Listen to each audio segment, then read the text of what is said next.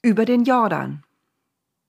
Endlich kommt das Volk Israel in das gelobte Land. Von Kundschaftern und einer hilfsbereiten Frau, von einem kleinen Wunder am Fluss Jordan.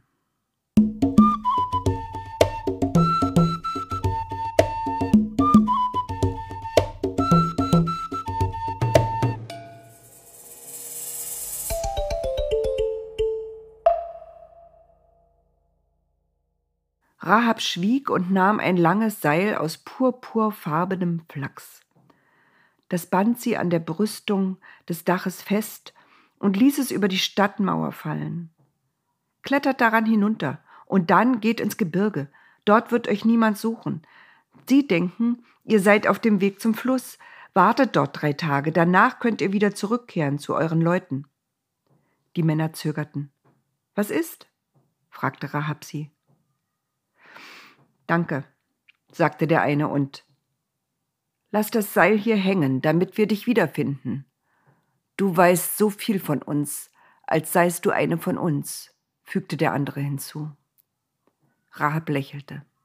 Geht jetzt, ermahnte sie die Männer. Einer nach dem anderen schwang sich über die Brüstung, dann verschwanden sie in der Dunkelheit. Sie taten alles so, wie Rahab es ihnen geraten hatte. Als die Verfolger nach drei Tagen die Suche aufgegeben hatten, kehrten sie zurück zu Josua und ihrem Volk.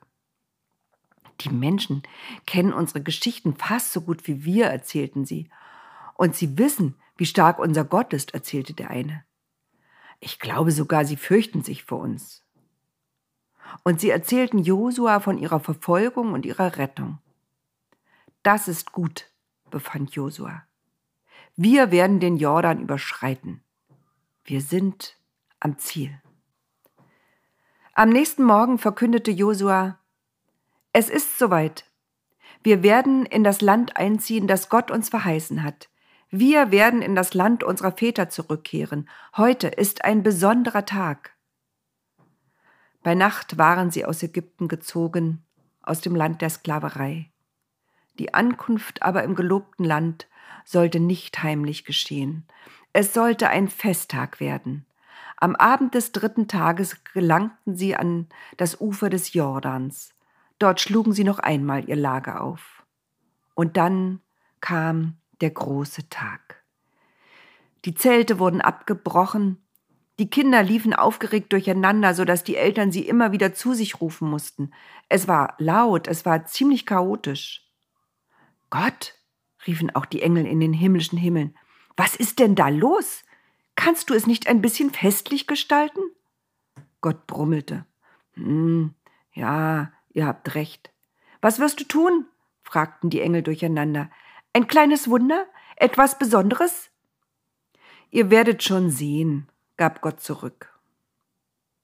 Und nun stellt euch vor, wie das Volk Israel den Jordan durchschritt.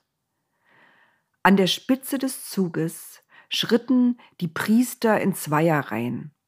Auf ihren Schultern ruhten zwei lange Stangen, auf denen stand die Bundeslade mit den Steintafeln mit den zehn Geboten. Als sie in der Mitte des Jordans angekommen waren, rief Josua, Halt! Bleibt hier stehen, bis das ganze Volk an euch vorbeigezogen ist. Die Priester standen im Wasser, Ihre bunten Gewänder sogen sich damit voll, sie sahen unzufrieden aus. Da geschah es, das kleine Wunder. Die Fluten des Jordans versiegten. Trockenen Fußes zog das Volk Israel an den Priestern vorbei. Sie sangen und winkten, sie liefen und wurden gezogen, einige eilten, andere blieben stehen und blickten zurück. Die Engel in den himmlischen Himmeln klatschten und lachten zustimmend.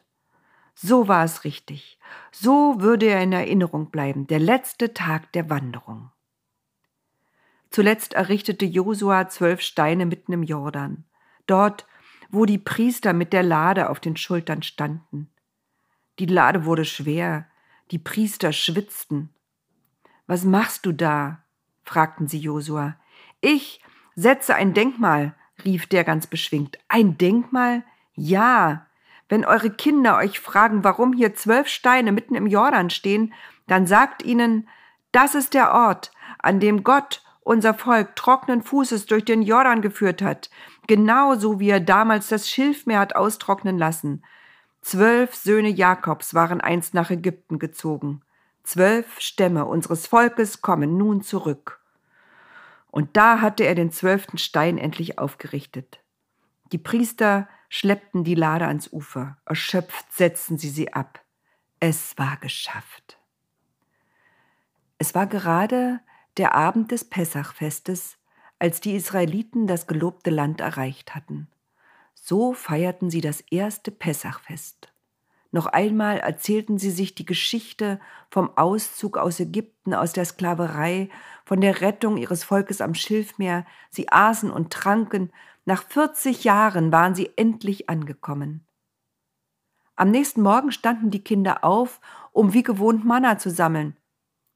Aber der Himmel blieb leer. Sie rannten zurück in die Zelte, entsetzt. Sie rüttelten ihre Eltern und riefen Mama, Papa, es gibt kein Manna mehr, wir haben nichts zu essen. Die Eltern beruhigten sie. Kinder, ihr kennt nur die Wüste, aber jetzt sind wir in einem Land, das Früchte trägt und Getreide. Hier werden wir sehen und ernten, unsere Schafe und Ziegen werden genug zu fressen finden. Wir brauchen kein Manna mehr. Das Land in das sie gekommen waren, sah tatsächlich fruchtbar aus. Überall sprossen Gras und kleine Feldblumen. Etwas abseits vom Flussufer erhob sich ein Gebirge. Zwischen dem Fluss und dem Gebirge aber lag etwas, das niemand von ihnen kannte. Eine Stadt, von Mauern umgeben. Die Älteren konnten sich noch an die Erzählungen ihrer Eltern erinnern, die ihnen beschrieben hatten, welche gigantischen Städte es in Ägypten gab. Dagegen sah dieses befestigte Städtchen geradezu lächerlich aus. Aber dennoch, die Mauern waren dick, unvorstellbar dick. Die Bewohner hatten alle Stadttore geschlossen. Kein Mensch war zu sehen. Wie ein Felsblock thronte dort die Stadt, schweigend und abweisend. Josua dachte nach. Schließlich teilte er Folgendes mit. Sieben Priester werden Widderhörner nehmen. Sechs Tage lang werdet ihr um die Stadt ziehen und die Hörner blasen. Hinter euch werden andere die Bundeslade tragen und alle Männer, die stark sind, ziehen ebenfalls hinterher. Sechs Tage lang macht ihr das so. Ihr müsst schweigend gehen. Nur die Hörner soll man hören. Am siebten Tag wenn ihr die Hörner wieder hört, dann muss das ganze Volk laut rufen, egal was, Hauptsache laut. So taten sie es. Am ersten Tag umrundeten sie einmal die Stadt Jericho. Die Priester bliesen, die anderen schwiegen und liefen. Die Tore blieben verschlossen. Am nächsten Morgen geschah das Gleiche und so sechs Tage lang. Am siebten Tag brachen die Priester wieder auf, mit sieben Hörnern, mit der Lade, und alle kräftigen Männer folgten ihnen.